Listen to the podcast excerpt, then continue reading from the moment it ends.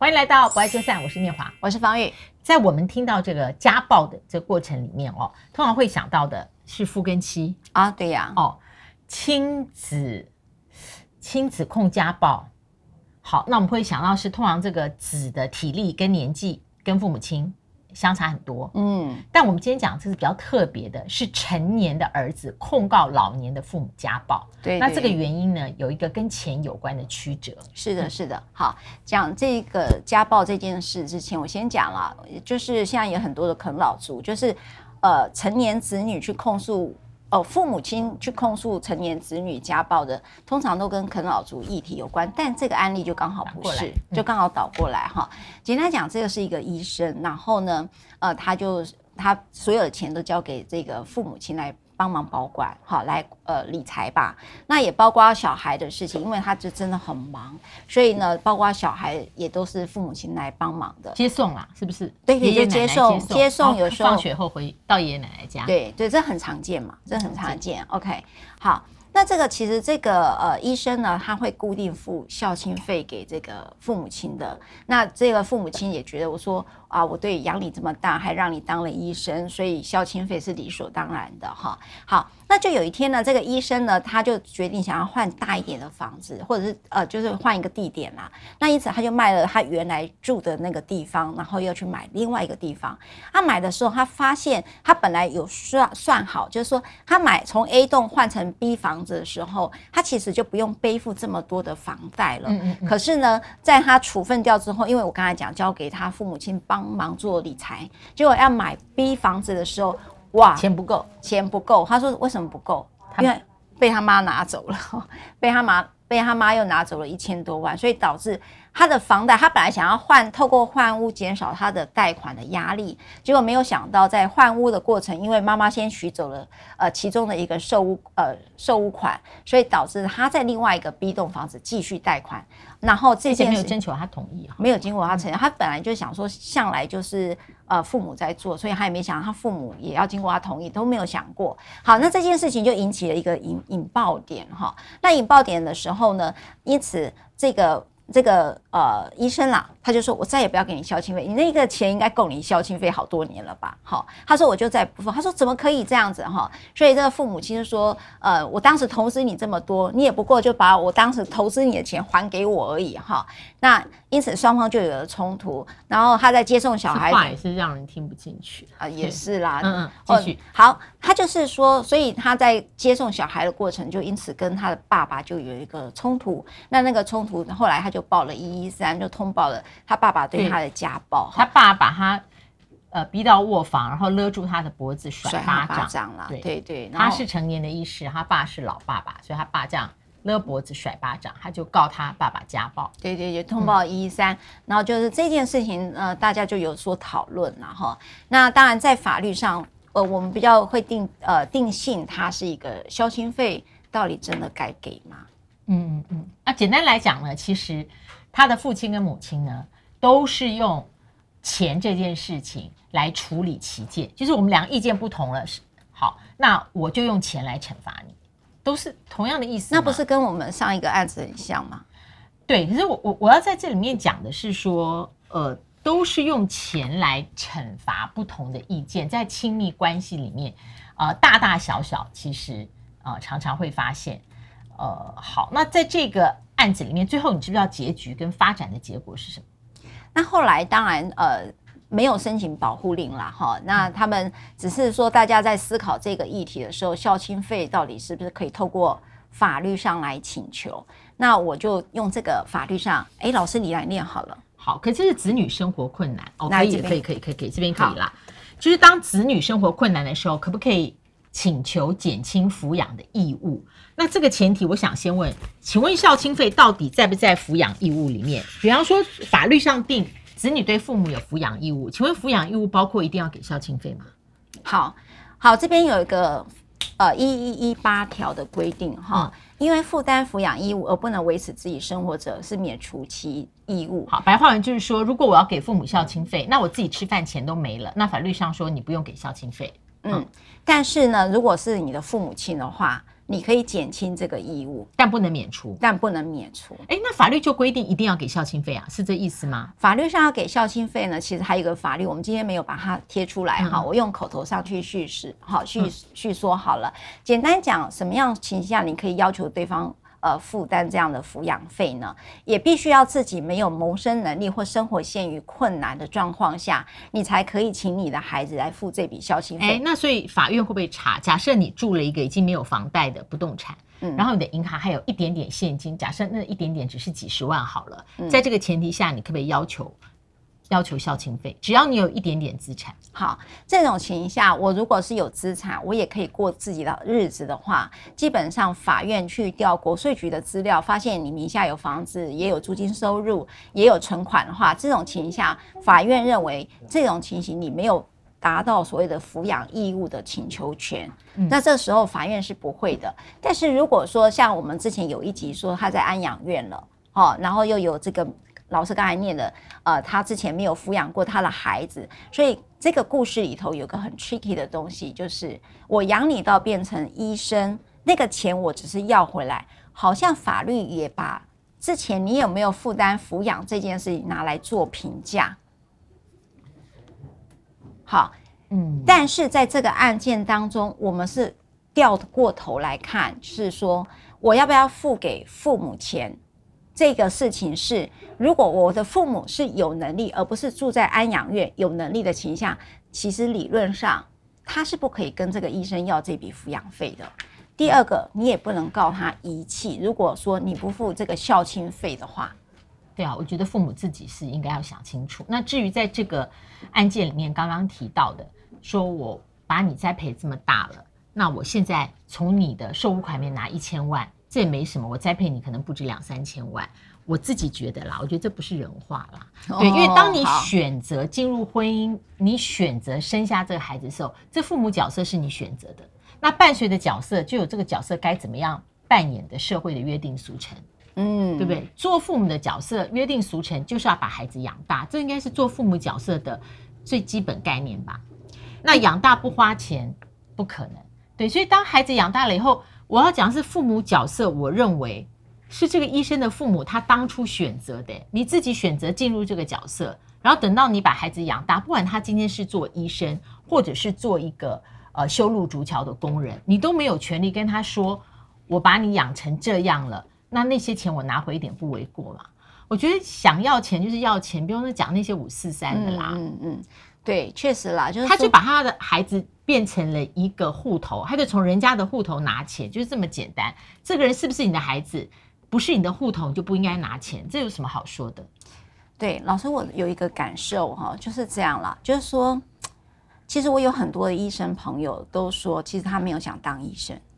嗯嗯嗯，好，也很多人说他不想当律师。可是，在父母总是希望自己能够考上医生，可以考或者是当上律师之类的哈。可是很多的孩子，我记得有一个医生朋友说，他印象最深刻就是他画了一张画，然后呢，他也得了奖，回去把这个奖状给父母看，说：“你看我的画得了奖哎。”然后那个父母就在他面前把那个奖状撕掉给他看。嗯，因为那不是他认为呃你需要去争取的奖杯啦。对，好。这个医生其实他那时候跟我分享，他是说他非常难过，就是说其实要做这个医生这个工这个职业，并不不是他所愿，他也就是符合父母对他的期待去做了这件事情。那我同样再回到这个案子来讲这件事，就是说，当父母告诉你说，哦，我把你养这么大，让你去当医生，好，然后你只只不过把这钱再还给我，如此而已。说你有没有感受到一件事情？父母亲，你好像老是觉得。呃，所有的付出一定是要拿回来的，就是我刚刚讲的嘛，就是你是自由选择进入这个角色啊，对，那你之后又要讲拿回来，我觉得这些话都是 X 话嘛，就是对都不用讲。那但是我认为这个儿子，我刚刚为什么讲？我说其实在亲密关系里面，很多时候是透过金钱的约制，然后来处理不同的意见。其实他处理的不是不同的意见，他不是要处理关系，他只是处理自己的愤怒。嗯，就是今天老子不高兴了，是不是？那我也不给你。嗯，他没有，他儿子没有要处理关系。我觉得他父母是缺乏，哦，你也觉得儿子？我觉得他他父母缺乏这个智慧去看到说，其实他儿子是不要这个关系，不在乎这个关系。他他没有要处理这个关系啊，他没有说要跟他父母坐下来好好讲，或者说我现在拿走了这一千多万了，嗯，对，那我觉得这一千多万如果换算孝亲费，应该会够用好多好多年，我是不是孝亲费就不付了？嗯嗯，他也不需要征求他父母的同意嘛，说那我就不付了，因为我现在换房子我就背了很大的贷款，我想我的钱先还完这个贷款。所以你可以在这个过程里面，按照这个情节来看，他没有说，嗯，那他是用断掉那个孝亲费，就是用钱来处理关系上的歧义，然后用钱来处理自己的愤怒，因为他这样至少他可以 cool down。可是他爸妈是不是也跟他用了同样用钱？是啊，是啊，所以就是说。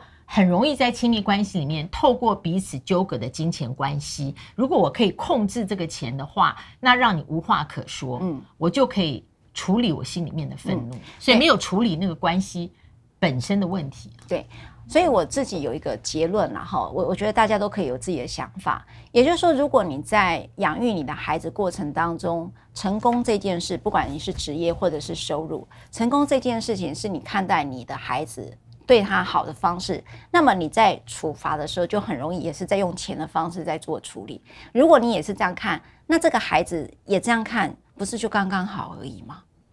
嗯嗯，你的养育的方式，你的互相给他，你给你孩子的滋养，不是也告诉他经济是一个呃可以处理的，而且是最重要的方式吗？那当然，你在这里头，你就发现哦，你的钱由我继续保管，你的钱由我来理财。然后我拿走这个钱，我也理所当然。你为什么要生气？你就会知道父母亲没有感受到你把钱拿走这件事情，对这个已经很辛苦了，当医生很辛苦的孩子来讲，会是什么样的感受？同样的，孩子不给你孝亲费，也就是以牙还牙的方式，就是他们两个的亲子关系的互动方式的固定模式。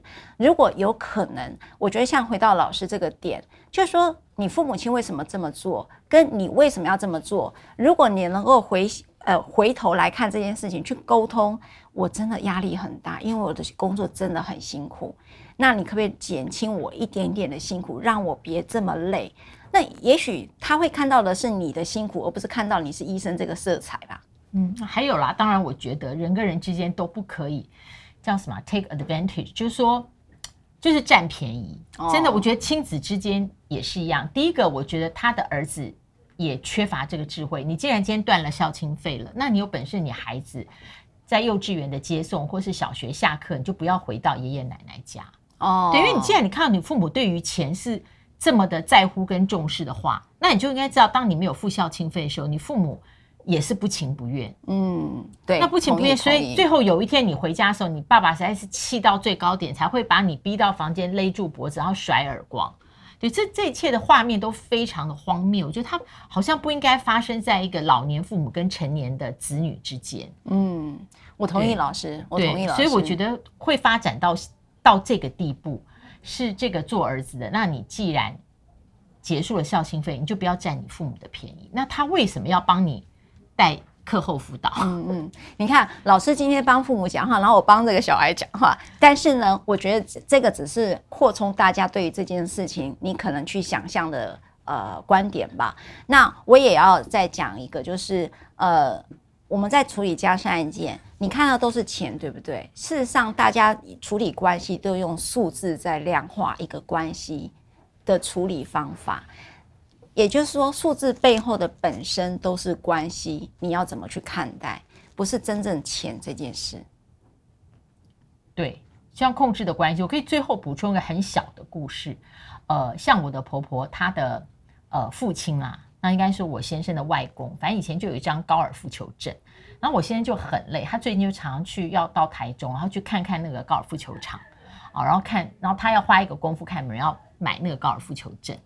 对，那我就会觉得说，我就会跟我婆婆说，我会好好讲。我说，我觉得这个高尔夫球证不值得那么高的价值。嗯，让你的儿子也五十几岁，快六十几岁，这么热，然后跑台中不止一趟两趟，就放在那边就得了。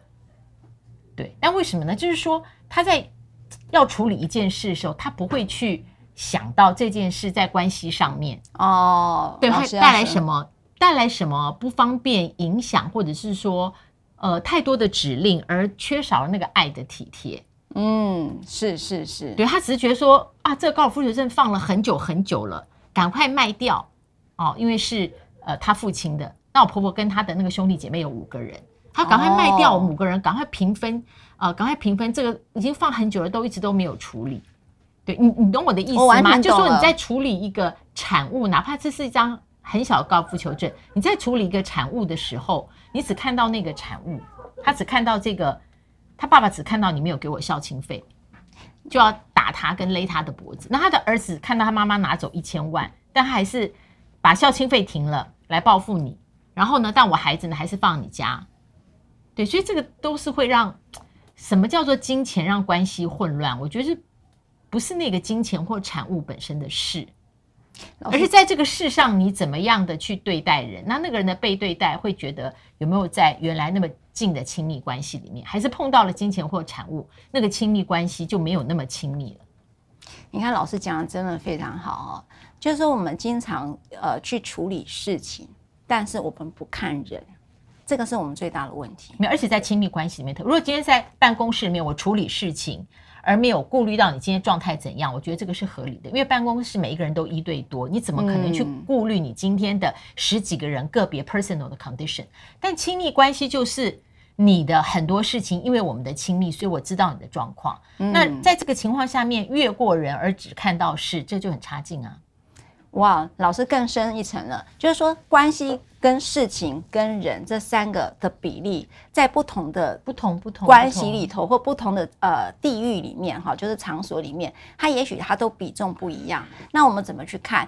还有一个就是数字正在量化一个关系，那你有意识到你在处理关系吗？还是你只看到数字或者是那个产物？嗯，这就是家事案件的特质。所以这是很操劳，就是很耗能。好，我爱就赛，谢谢你的收看，别忘了按赞、分享、开启小铃铛。我们下次再会，拜拜。拜拜。